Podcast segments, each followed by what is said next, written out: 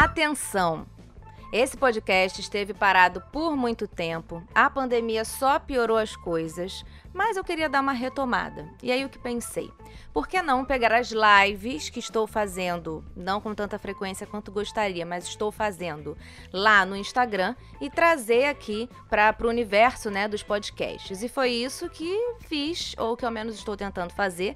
E a primeira live que eu vou trazer para cá é essa que vocês vão ouvir hoje, com a Ariane Rosbach, que é professora do PPG-Com, Programa em Pós-Graduação em Comunicação da Universidade Federal Fluminense, e a gente debateu muito sobre videoclips. Então, tá bem interessante. A diferença de áudio vocês vão perceber, porque foi captado da live, mas eu acho que valeu muito a pena é, tentar essa experiência de trazer para cá. E lembrem que, como é uma live do Instagram, o Instagram às vezes é um pouco abusado e interrompe a gente no meio da fala. Eu não estava exatamente contando, o Instagram me avisou faltando 30 segundos que eu não consegui nem refletir e dizer tchau, galera. Então, vocês vão perceber no final do podcast que ele corta um pouquinho no meio da nossa fala, mas eu acho que independente de qualquer coisa, vale muito a pena. Foi aí uma hora de diálogo incrível e muito interessante. Então, até a próxima. Escutem esta linda conversa.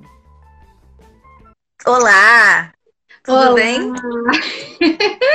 eu já falei aqui, chama a Ariane, que a Ariane já vai atrair um público elevado aqui pra gente.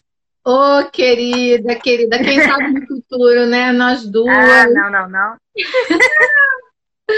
Como você tá?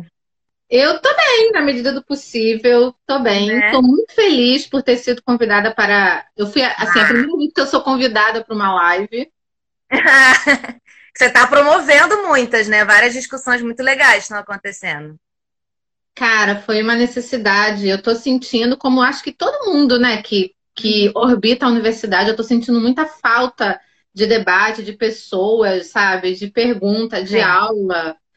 Aí foi uma maneira prática, barata, rápida que eu encontrei de tentar, de alguma forma, dar vazão a isso. E eu tô muito apaixonada, hum. cara. Tô viciada. Não, eu, é muito bom poxa, eu tô assim, tô encantada. E como é prático, como é rápido, como é simples. Sim. E a gente consegue conversar em tempo real, né? Porque é diferente de ver um vídeo no YouTube, que aqui você vai comentando, aí você, a pessoa que está em casa, comenta. Eu, eu, eu tava sentindo falta mais disso. Na verdade, eu comecei a fazer live porque vieram falar isso comigo, que gostavam dos vídeos, mas que queria conversar mais em tempo real. Eu falei, tá aí. É exatamente isso. Eu gosto muito de live. Eu acho que é muito raro eu assistir um conteúdo de uma hora no YouTube. Muito raro. Se não for um uhum. filme, uma, uma, coisa com início, meio e fim. Agora, é. live eu faço direto. Às vezes eu coloco lá na cozinha, na sala, vou fazendo minhas coisas. É como se fosse, acho que um rádio antigamente, assim. Exato. É, exatamente. E às vezes comento, às vezes eu conheço, às vezes não conheço, sabe? Uhum. Acho que, pô, é acho, acho que realmente é um formato que a gente vai continuar usando, apesar Sim. e depois do que está acontecendo. Sim, exatamente. Eu acho que democratiza muitas discussões também. E por falar em discussões, eu queria que você começasse se apresentando aqui para quem está vindo da minha página e não te conhece, né? Quem você é e por que que você escolheu aí estudar em algum momento da sua vida os videoclipes, que é o nosso tema de hoje. Show. É, bem, eu sou Ariane, né? Ariane Rosbach, sou jornalista de formação, né? Me formei na Universidade Federal de Pernambuco em 2004. É, e aí trabalhei um pouco como jornalista na área, em várias áreas, né? Quem, assim, início de carreira de jornalista é uma loucura. Você acaba pegando tudo que vem pela frente, né? Então eu passei uhum. por várias áreas, mas acabei me consolidando no, na área artística, no, no, no caderno cultural. E ali eu tive contato né, com alguns produtos culturais, de uma perspectiva um pouco diferente, né, do, do da perspectiva de consumo e tal.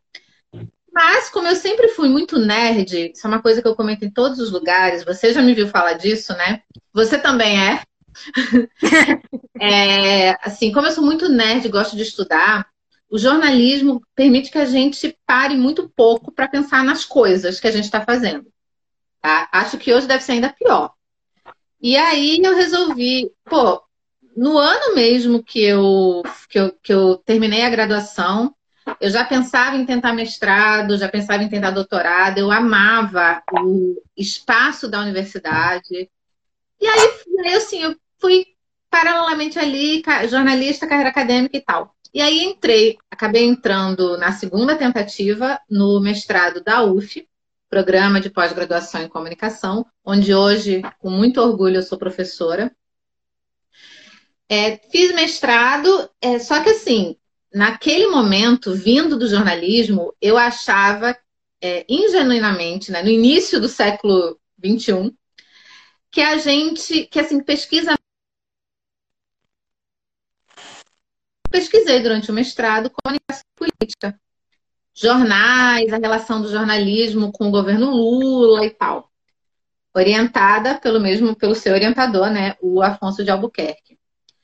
E aí no mestrado, o, assim, eu, aí eu comecei a flertar com mais ênfase para o entretenimento e fiz alguns trabalhos na graduação, já, já percebi um pouco o valor, mas foi no mestrado mesmo né, quando a gente entra na, na ciência de uma perspectiva mais densa, né, e mais de nicho também do que na graduação, cara, eu descobri, é, eu, com a ajuda essencial do meu professor educador Afonso, nunca vou esquecer, ele virou para mim e fez.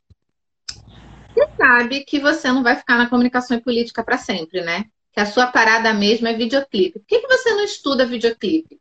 Você sabia que no nosso curso de graduação, Estudos de Mídia, tem uma disciplina chamada Linguagem de Videoclipe que nunca foi ministrada?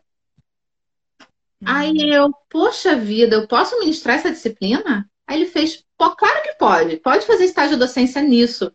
E foi aí, Manu, tipo 2007, 2006 para 2007, que eu, cara, que, que assim, meus olhos brilharam eu não entendia nada do que eu ia fazer, sabe? Eu entendia muito pouco. Eu tinha boa intenção, mas entender mesmo não entendia nada.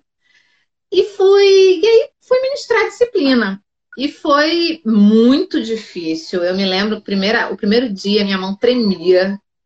É, caiu assim, eu entendi a responsabilidade de ministrar aula num curso de graduação, naquele, quando eu já estava em sala de aula, com mais de 80 pessoas assistindo.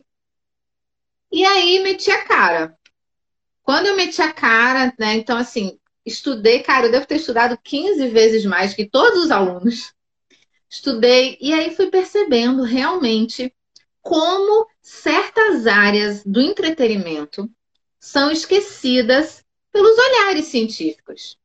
E naquela uhum. época, 2006, 2007, 2008, o videoclipe já bombava na MTV e em outros canais televisivos há 20 anos.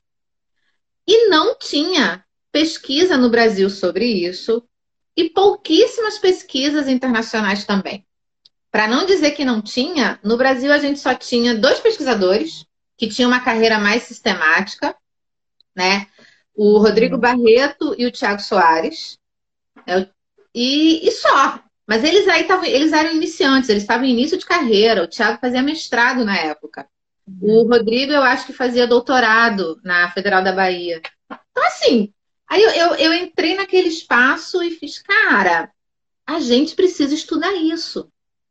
E para quem, assim, para você, para contextualizar o meu olhar, eu me interessei por esse campo especificamente naquele contexto que estavam sendo exibidos na MTV os videoclipes do Rapa, A Minha Alma e A Paz Que Eu Não Quero, que foram escolas para Kátia Lund, para o Breno Silveiro, para o Breno Silveira, para vários, para vários profissionais do audiovisual testarem técnicas que, por exemplo, uhum. resultaram em Cidade de Deus uhum. ou no seriado Cidade dos Homens. Então, assim, eu que já tinha um olhar, um feeling, né? Eu olhei, olhei para aquele vídeo e falei, gente, mas quanta coisa tem aqui para a gente observar. E aí, Sim. cara, terminei o mestrado lá em comunicação e política. E no doutorado mudei radicalmente de tema. Pois e aí é. fiquei, desde então, aí. Fiquei, fiz a tese, né, que se transformou num livro alguns anos depois. E aí, Manu, é, desde então, assim, a minha bandeira que, que partiu daí é justamente vamos olhar para os conteúdos que são muito consumidos e que ninguém olha. Uhum. Então é Exato. assim. A, a, importância de estudar política a gente sabe, né? A questão é que esses conteúdos de entretenimento do audiovisual mexem com todo mundo, com imaginários e tudo mais, e a gente deixa de lado muitas vezes na academia por julgar menos importante, né? Tantas vezes. Você falou aí dessa questão dos cineastas e tudo mais, muitos que tiveram essa oportunidade de experimentação ali. Eu li sua tese, grande parte dela, e aí e você fala muito dessa questão de de estudar o videoclipe, que muitas vezes só um ponto era levado em consideração, ou a parte cinematográfica, ou a parte musical. E, então, queria que você explicasse um pouquinho como como amarrar né, essa, essa ideia do videoclipe, né? Como que você fez esse trabalho para entender isso? É, na verdade, tudo que eu lia sobre videoclipe me incomodava demais, demais, porque eu percebia que, é, que assim, o olhar sobre ele sempre era de alguma maneira negativo. Eu me lembro que eu tinha muitas conversas. Hoje, claro que mudou bastante, e eu acho que sim, uma gotinha dessa mudança tem a ver com o meu olhar e com olhares que estavam ao meu redor de alguns pesquisadores da minha geração, como esses que eu citei e alguns outros também de fora do Brasil. Porque eu lembro que eu tinha conversas com Afonso, eu fiz Afonso, por que, que se acha que o videoclipe é um produto tão alienante? Uhum. Tem tanta coisa que a gente pode olhar e dizer, nossa, mas que alienante. E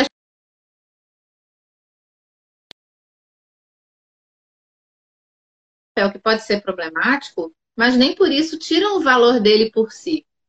Me lembro que, uhum. eu, que eu vi uma crítica do Arnaldo Jabó no Estado de São Paulo, né, um artigo que ele escreveu, que ele falava assim: essa geração que foi modificada geneticamente pelo videoclipe da MTV e tal, tal, tal. Ele estava criticando os jovens uhum. e falando assim, gente, por que, que para criticar o jovem o cara foi lá no videoclipe?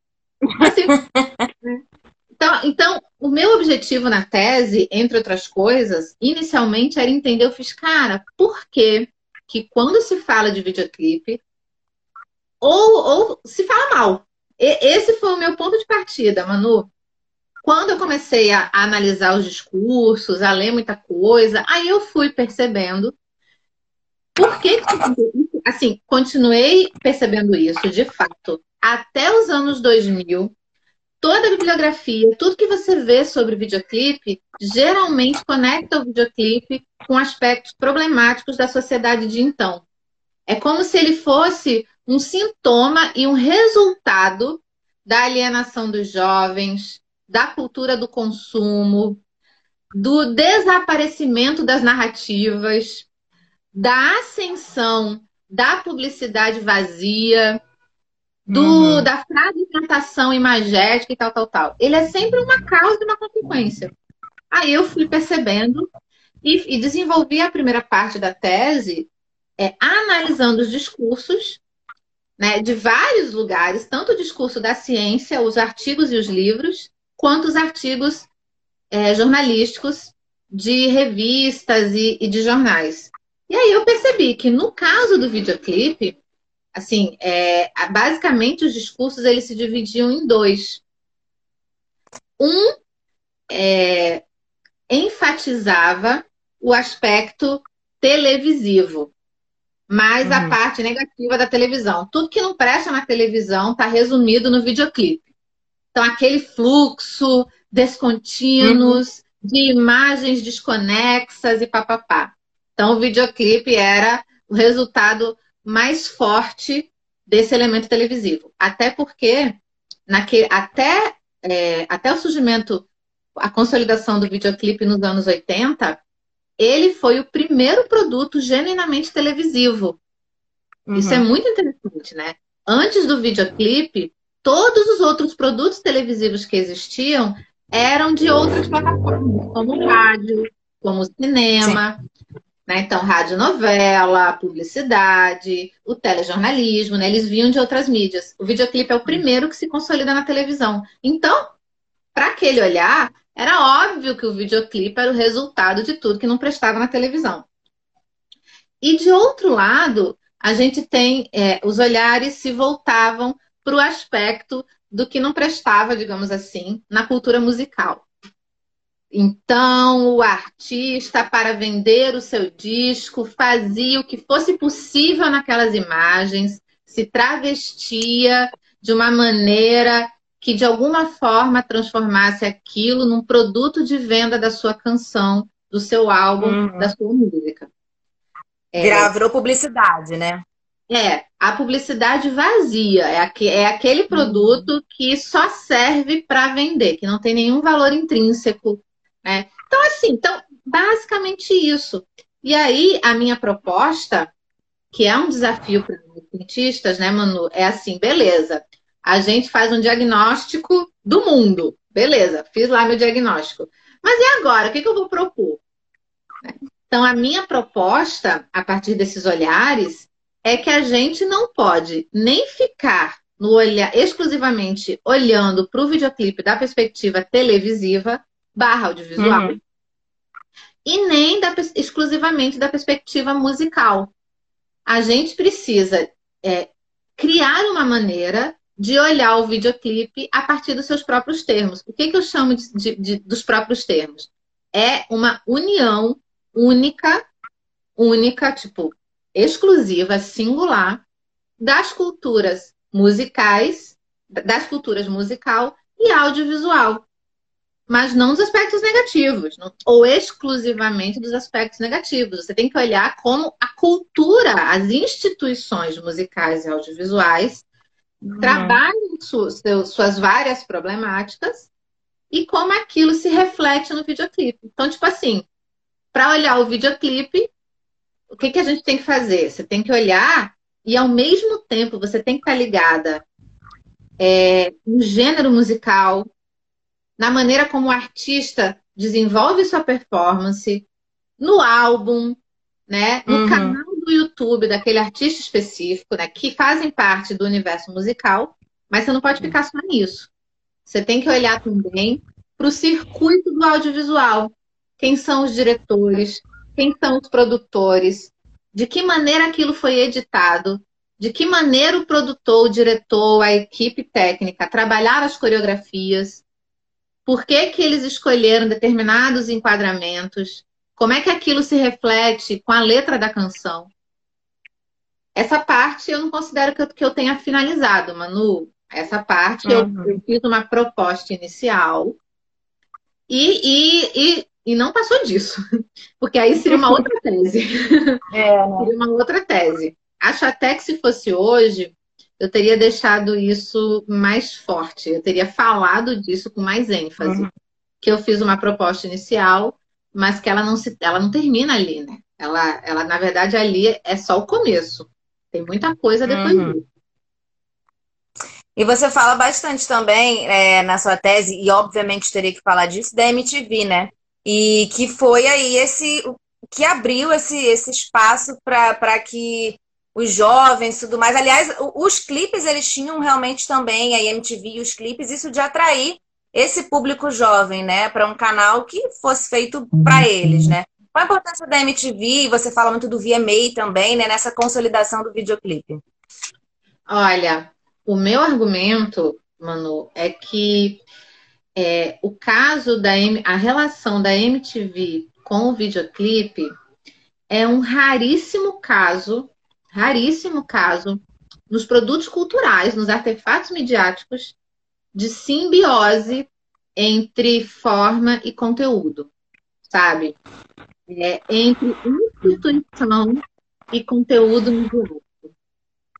Porque quando você olha para Globo, por exemplo, ou para o Globo, ou para o Cartoon Network, é, você observa uma miríade de conteúdos, né? Que são explorados em outros lugares, né? Claro que as emissoras têm suas identidades. Então, por exemplo, nós reconhecemos o telejornalismo da Globo.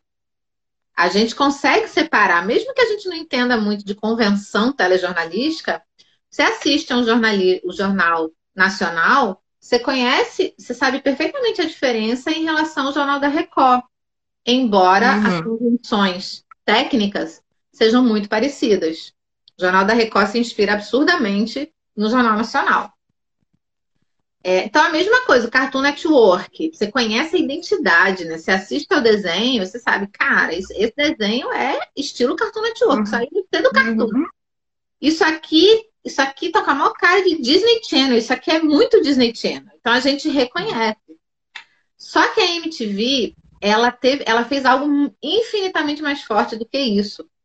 Ela de forma. Eu acho, eu acho que, que é um caso único, assim, estou pensando aqui, é um caso único no mundo.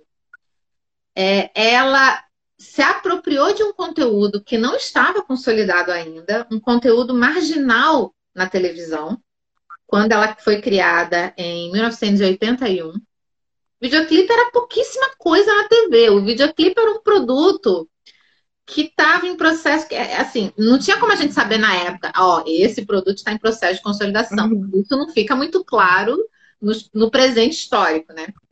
Então, era, era, aquele produto muito marginal que passava assim em alguns programas, era uma coisa meio de jovem, os adultos não, não curtiam, era, era estranho, e já tinham as rádios que tocavam música. Para que, que eu vou ficar vendo meia hora de música jovem na TV se eu tenho a rádio FM que me dá música é, com som de qualidade 24 horas por dia.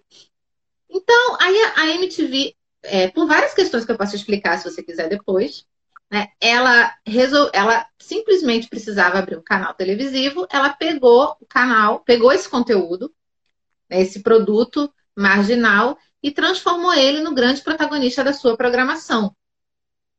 E ao fazer isso, pegar esse conteúdo que era muito marginal ainda que existiam poucas, é, existiam poucos programas, existiam poucos produtos, poucos videoclipes na época.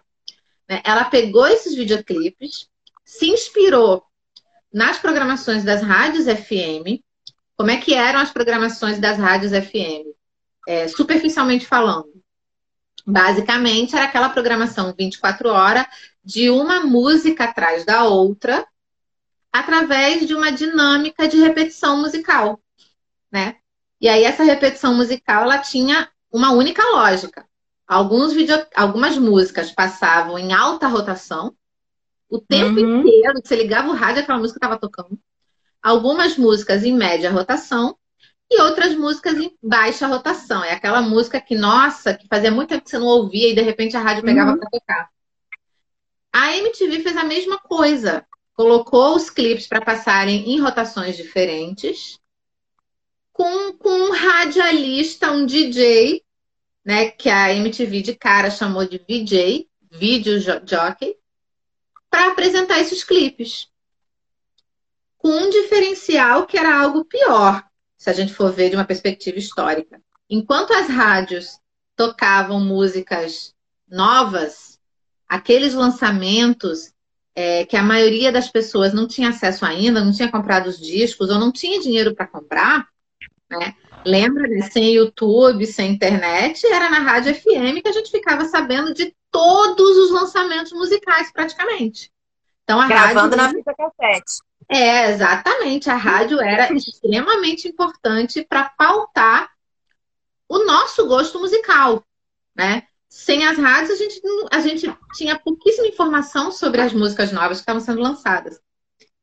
E aí, cara, quando a MTV ela não tinha isso. Ela trabalhou com vários clipes antigos, de dois, três, quatro, cinco anos antes.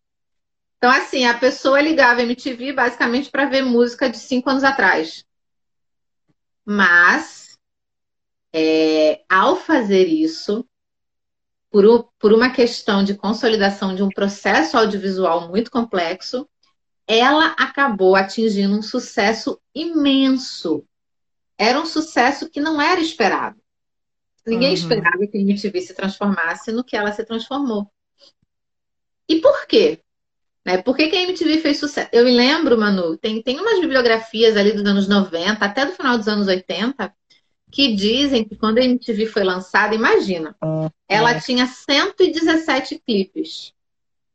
Tipo assim, é lançar uma emissora televisiva 24 horas com 117 produtinhos de 3 minutos. Sem condições. Ela conseguiu pouca publicidade na hora, na época, né? Eram três ou quatro, sabe? Pouquíssimas campanhas publicitárias. Passava muita propaganda gratuita. Era um negócio muito, muito barato, muito sem dinheiro. Uhum. E aí ela trabalhou aquelas cento, gente, cento e poucas músicas. Imagina, sei lá, quatro álbuns, quatro discos. É muito uhum. pouco. Aí, só que, só que quando ela, quando ela, ela, ela surgiu no momento por exemplo, em que os jovens estavam muito carentes de conteúdo. Não tinha uhum. muita coisa para eles no campo audiovisual. E nem nas rádios. As rádios estavam mais voltadas para um público adulto e tal. E aí, uhum. cara, imagina você, jovem, você tá lá zapeando e tal, de repente você descobre um canal. Isso foi uma experiência que durou décadas. Até os anos 90, as pessoas narram esse tipo de experiência. Eu, aconteceu isso comigo. Você está lá dando uma zapiada né, nos canais. No caso dos Estados Unidos, era no canal a cabo. E na maioria do mundo, né, a MTV se consolidou no mercado a cabo.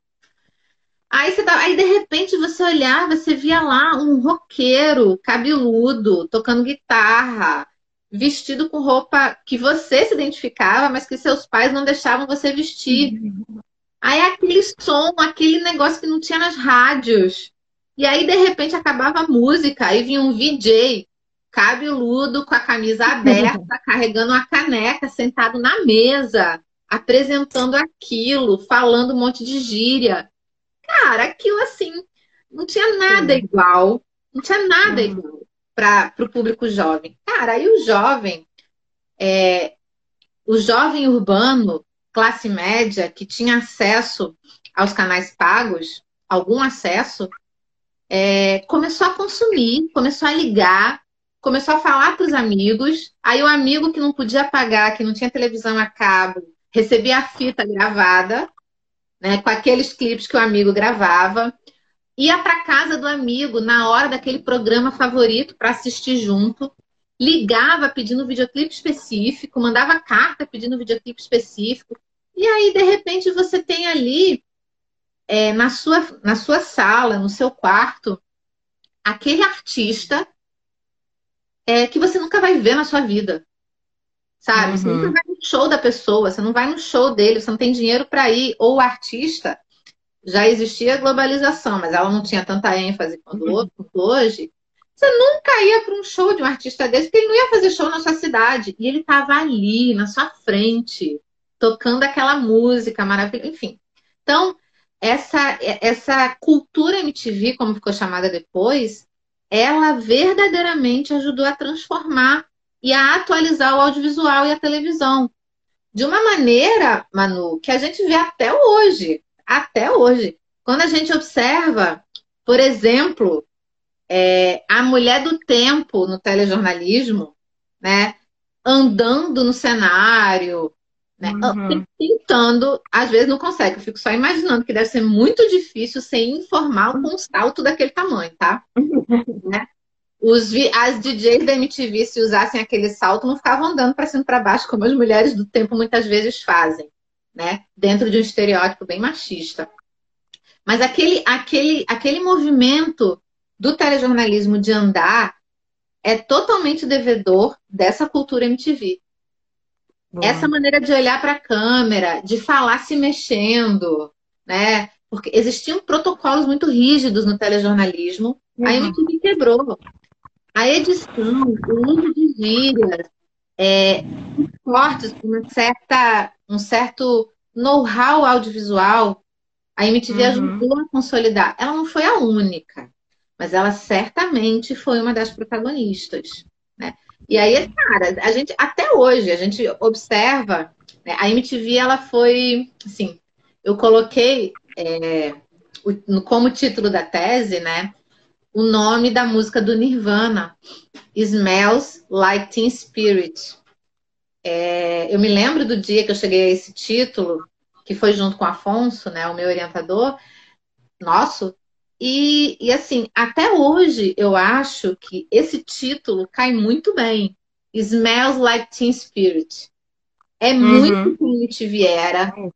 É mu... E assim, Nirvana, bandas como Nirvana se transformaram no que se transformaram por causa da MTV, né? Todo o movimento uhum. grunge, por exemplo, Nirvana, Pearl Jam, Alice in Chains, né? todo, todo o movimento grunge e outros movimentos musicais se transformaram em movimentos hegemônicos por causa do espaço que eles conseguiram na MTV. Então, assim, o Smells Like Teen Spirit significa muito para mim. E o fato de ser um respiro era até meio visionário, né? Eu não tinha muita noção. É, até tinha um pouco quando eu acabei a tese, que a MTV ia se transformar tanto, né? Uhum. Não ia mais ser um canal musical, mas o fato de ser um respiro também mostra que foi aquele, naquele momento a MTV foi necessária, né? E assim, não é à toa, né? Coisas que, que são impressionantes, mas aí não é só mérito da MTV, a MTV se transformou verdadeiramente num canal televisivo transnacional, né? Uhum. Ela não apenas ocupou a Europa inteira, a América inteira, como ela foi, ela chegou primeiro, ela chegou antes da política em vários países, né? Como, como China, como Rússia, Coreia do Sul, né? Eu acho que só não teve experiência da MTV na Coreia do Norte.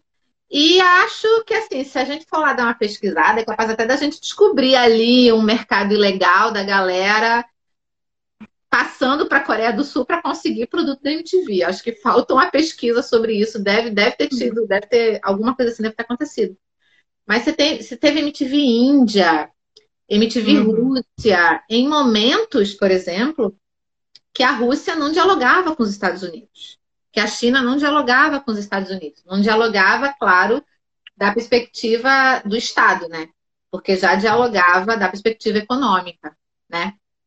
Então, uhum. então assim, eu acho que não tem como a gente pensar em MTV, em videoclipe no século XX sem pensar em MTV. E, e a, a MTV deixar de ser uma emissora focada em videoclipe e a consolidação do YouTube, isso tem relação direta, né? Como que o YouTube afetou a MTV, que agora a gente vê de férias com ex na MTV. Não tem mais videoclipes, muitos. Mas o YouTube é um lugar onde estão ali. Né? Como que se dá essa relação? Ouviu? Sim, sim. Eu não ouvi o final, Manu, mas eu entendi a pergunta. Oi, Érica, eu tô vendo umas pessoas é, Sabões, Josimar, tô vendo uma galera que eu conheço, muito legal. Érica, super parceira, pensando no videoclipe, né, Érica? É... Olha só, esse fenômeno da MTV, eu acho que as pessoas falaram, se falou tanto por causa do que a MTV representou nos anos 80 e nos anos 90. Né? Esse respiro que ela significou no mercado televisivo, audiovisual e na cultura jovem e musical de uma maneira geral, né? Mas o que aconteceu com ela, Manu? Na verdade, eu não acho que tem a ver com o YouTube. Não acho que tem a ver com o YouTube. Eu acho que tem a ver, é claro, a, as coisas nunca têm uma única explicação, né? São, são sempre circuitos, fenômenos.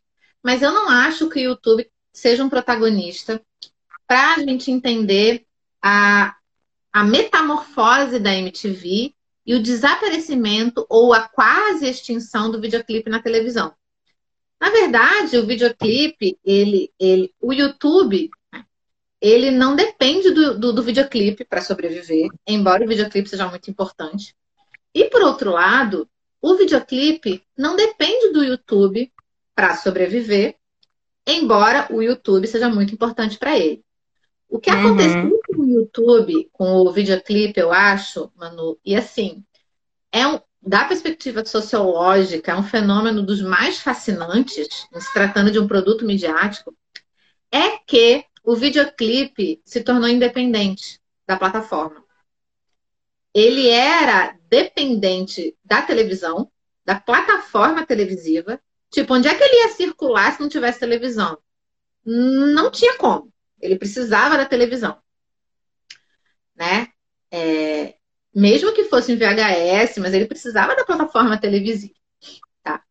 E aí, ele, durante os anos 70, 80, 90, principalmente anos 90, ele foi ganhando independência, foi um produto que foi ganhando independência da sua plataforma. E aí, uhum. é, não por coincidência, né, a gente teve a ascensão nesse momento ali, nos anos 2000, da cultura digital, das plataformas de streaming, e o videoclipe, aí sim, talvez ele possa ser lido como um sintoma desses novos tempos. Mas não só do aspecto negativo, né? Para recuperar o que eu falei no início da live. É, na verdade, ele, se trans... ele foi ganhando independência e o YouTube acabou sendo uma plataforma muito confortável para ele se espalhar, para ele se encontrar, Sim. sabe? E aí, é, pô, o YouTube sendo gratuito, trabalhando a repetição, a, a dinâmica do YouTube, a dinâmica comercial do YouTube acaba sendo ótima para o videoclipe, porque não tem, não tem comercial no meio do videoclipe. Né? O, o, YouTube consegue esperar o videoclipe acabar, porque ele é curto, né? um produto curto, mesmo para a dinâmica do YouTube. Então, assim, ele tá ali, então a gente consegue assistir ao clipe sem ter comercial, tal. Ele, ele é um produto acabado, curto, né? Maravilhoso. É, é uma, o YouTube também é uma plataforma maravilhosa para o mercado musical.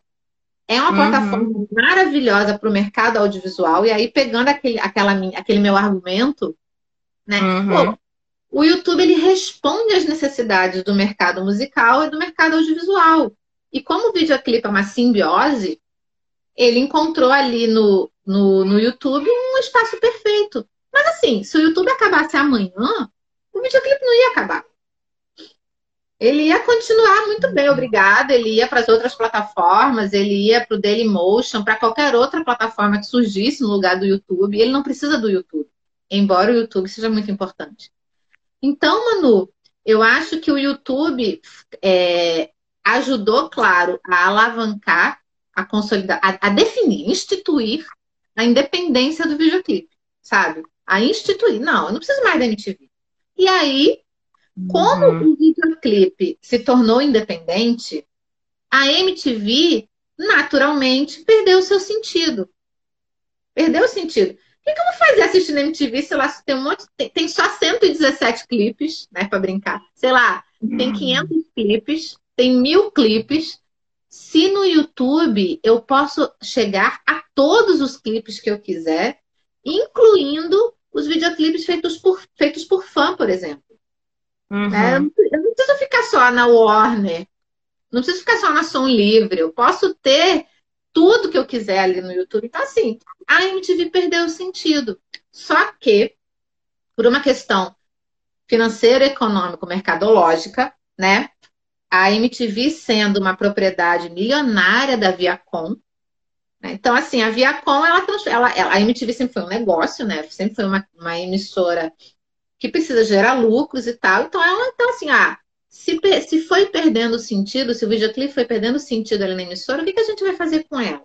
Ah, vamos, vamos acabar com essa identidade musical, porque não faz mais sentido para nós, mas vamos manter a identidade jovem.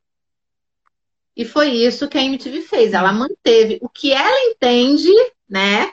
Claro, o que a Viacom entende que seja a cultura jovem. E, e tirou a identidade musical do canal. Aí, Manu, de férias com a ex, faz total sentido numa certa identidade jovem que a MTV jura que as pessoas têm. Uhum. Sim.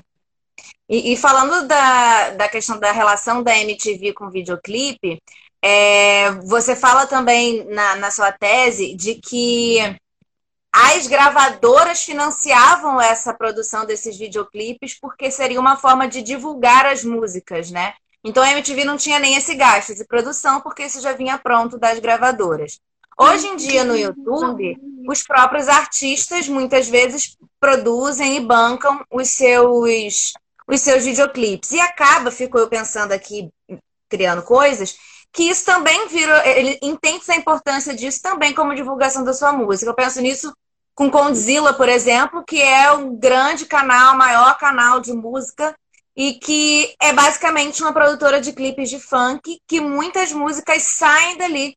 São 2, 3 milhões de visualizações em clipes de, do canal do Condzilla que a gente não escuta muitas vezes em outros lugares. Então, me parece que, de uma certa forma, o clipe ainda tem essa coisa de apresentar a sua música, né? Para além da produção audiovisual, entende-se a importância do clipe para você apresentar a sua música para as pessoas. É, tanto apresentar a sua música, apresentar, né, o seu lançamento, quanto direcionar a interpretação dessa música. E é, né, quanto direcionar. É, assim, tem várias coisas legais que você falou, né, que essa sua pergunta trouxe. Aí eu, enfim, vou falar de duas, mas se você achar interessante outras, né, a gente depois você pergunta. Mas assim, é, de um lado, realmente a MTV era um canal baratex, mas assim, era muito barato manter o canal, porque de fato, no início, as gravadoras bancavam. É, tava, o produto estava se consolidando, então o modelo de negócios também estava se consolidando. E a MTV explorou muito bem isso. No início, as gravadoras elas gastavam mesmo uma grana considerável, sobretudo se fosse um artista famoso, para fazer o clipe e a MTV apenas exibia. Olha que beleza. Porque era uhum. basicamente o modelo das rádios. Né?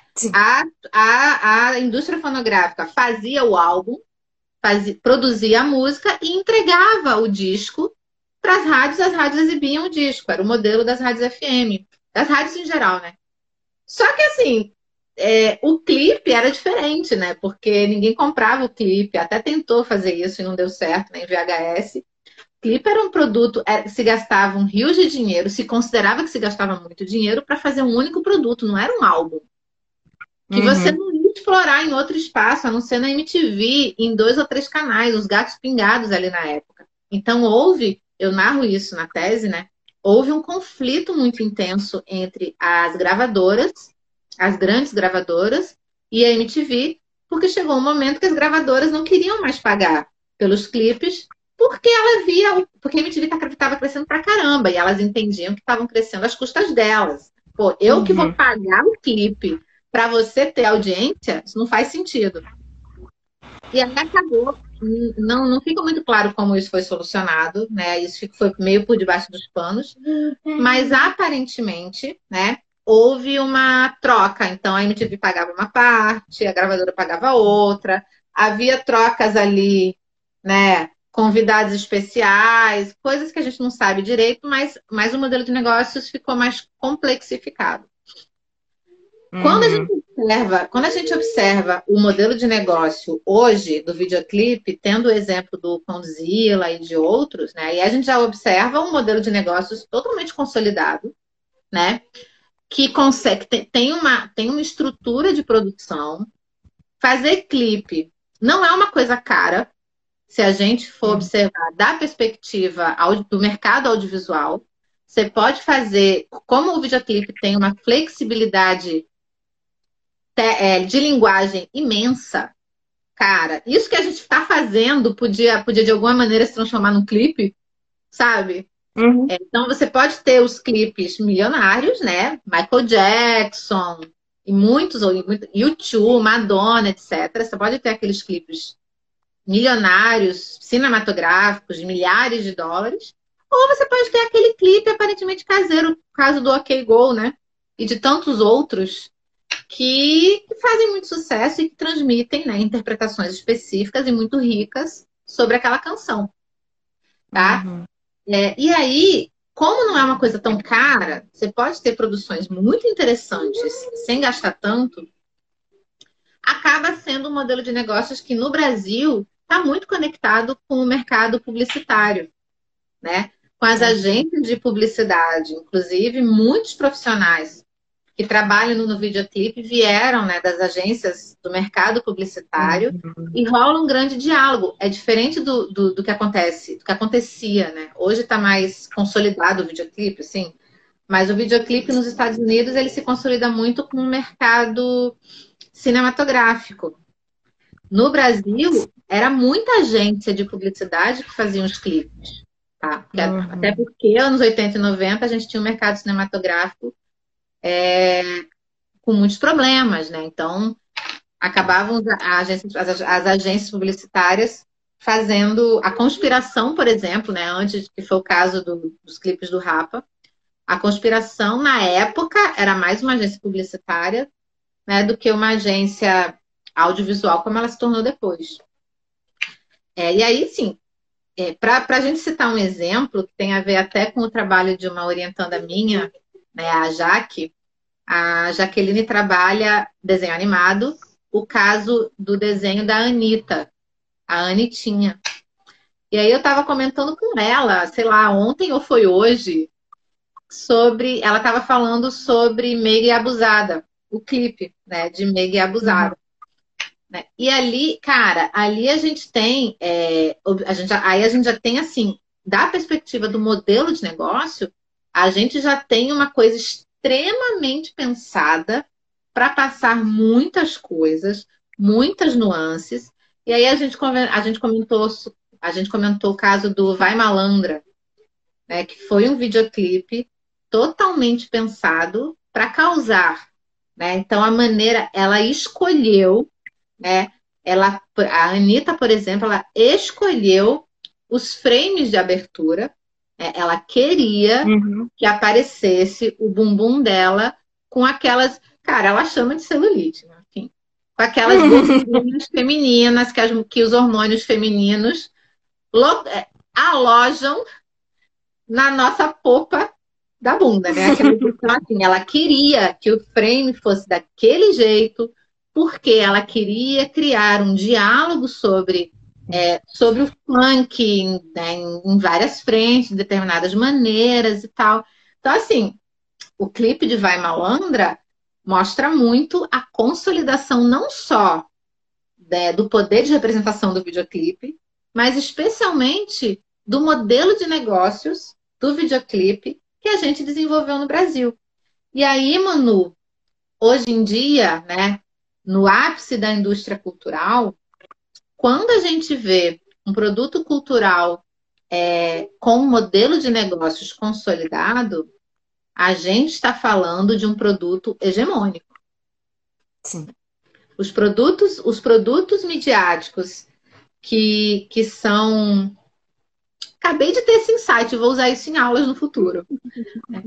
Os produtos midiáticos que são que, que têm modelos de negócios consolidados são modelos hegemônicos, né? É porque eles chegaram a um patamar que, que não permite outros, né?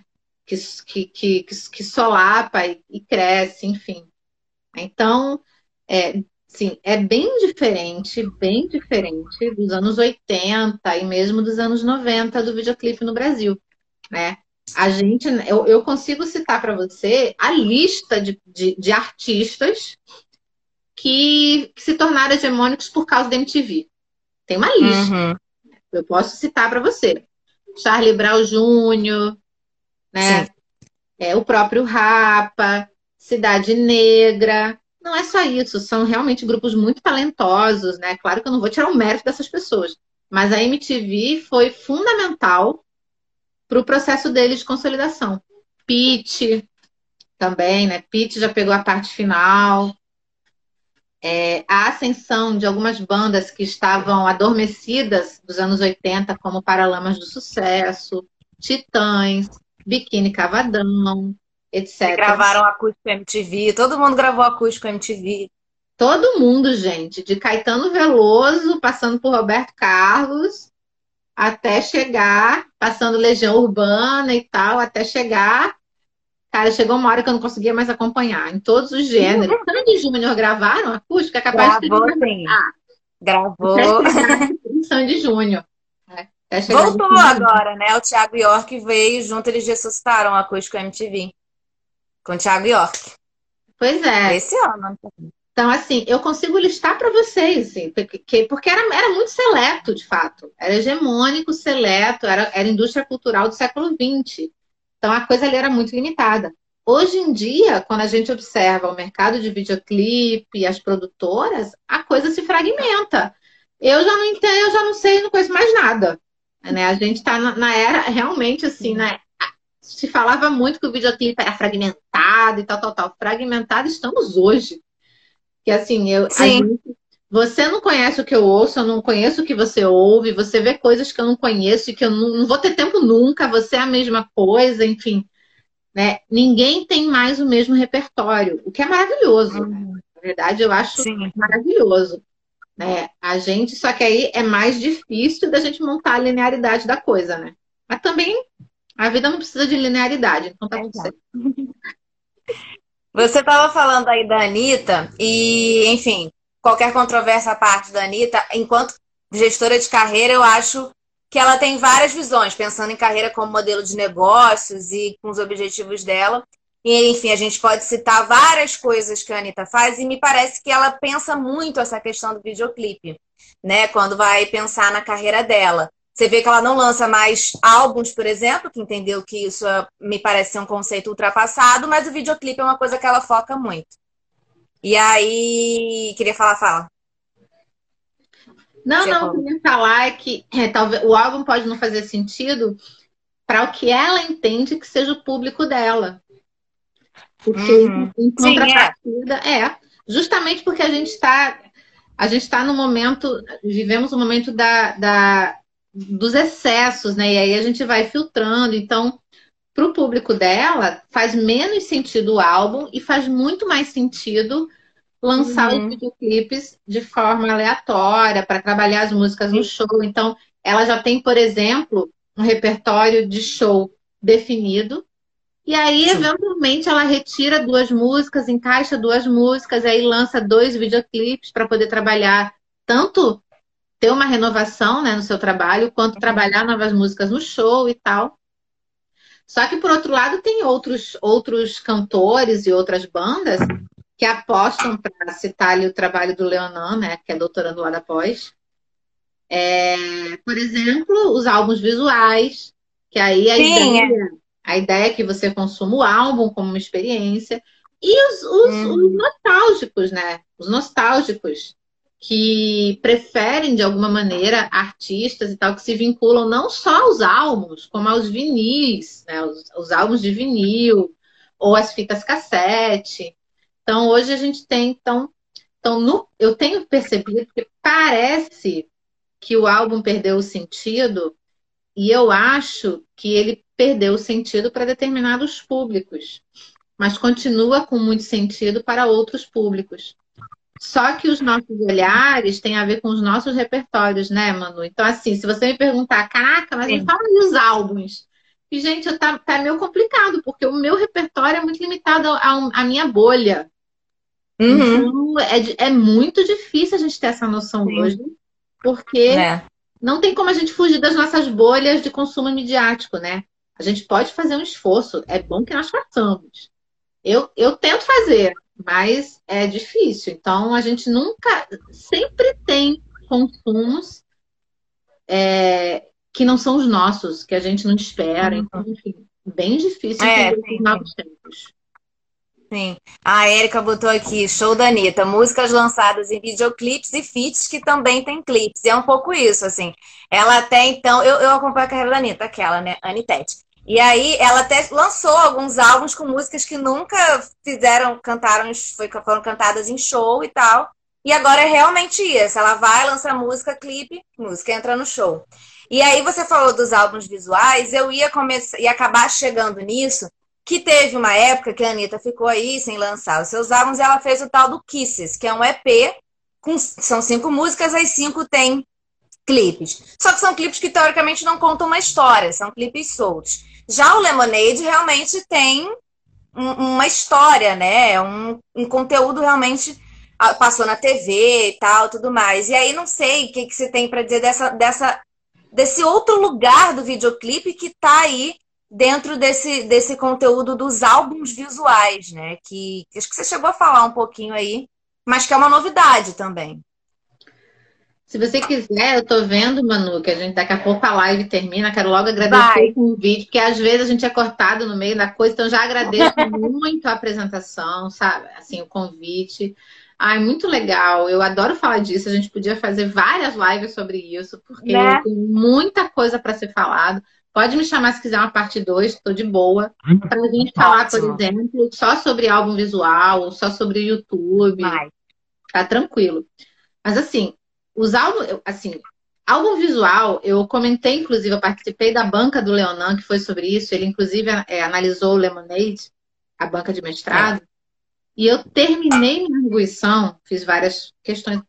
Eu, eu fiz, olha só, o álbum visual ele tem um problema. Na verdade, na minha opinião, ele não é um produto consolidado. Né? Ah, ele não é um produto consolidado, ele está em processo de consolidação. Pode ser que se consolide, pode ser que não. Pro... Aí eu fiz, gente, qual é a prova disso? Existem várias provas, mas uma delas é que não tem verbete no Wikipedia. Você vai procurar visual álbum. Não tem verbete no Wikipedia. Eu fiz, olha, isso é um sintoma, isso é um sintoma. Não tem verbete no Wikipedia. No mundo de hoje, isso significa, né? É, brincadeiras à parte, mas assim, é verdade, né? Ter verbete no Wikipedia significa alguma coisa, mas o álbum visual, ele foi uma expressão cunhada pela Beyoncé. Sim. Outros artistas usam outras expressões e são poucos, né? São poucos, até porque os álbuns visuais são milionários, né? É muito caro fazer um álbum visual. Imagina, fazer clipes para todas as músicas e muitas vezes, como a Érica comentou, narrativos e tal, que contem histórias. É uma coisa absurdamente milionária. Se você já tá, se você já investiu pesado num álbum, na produção de um álbum, numa equipe, ainda vai investir numa, num tour do show da pessoa, não é só lançar um filme, é muito mais do que isso. Então, então assim, mas a presença do videoclipe nessa experiência, tem um barulhinho aqui porque meu filhote está sozinho nesse momento, ele está aqui do meu lado.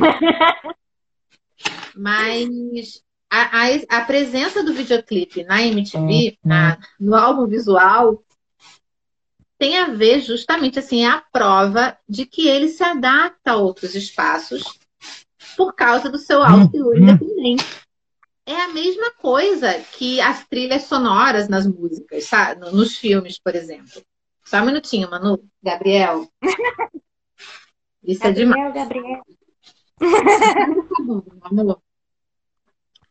É... é a mesma coisa que trilha sonora em filme, por exemplo. Tá? O filme viveria sem a trilha sonora, mas a trilha sonora dá um plus muito grande. Então, a música é independente. Quando, quando faz sentido para o filme, o filme aciona aquela música para passar determinado tipo de impressão, determinado tipo de mensagem, né? Eu acho, então assim, é difícil a gente, não tem uma, uma maneira fechada da gente falar do álbum visual. Uhum. Primeiro porque ele é uma estratégia mercadológica mesmo, né? Beyoncé lançou, ninguém tira da minha cabeça, por mais genial que ela seja, né? Maravilhosa. Mas é uma estratégia de marketing, sabe?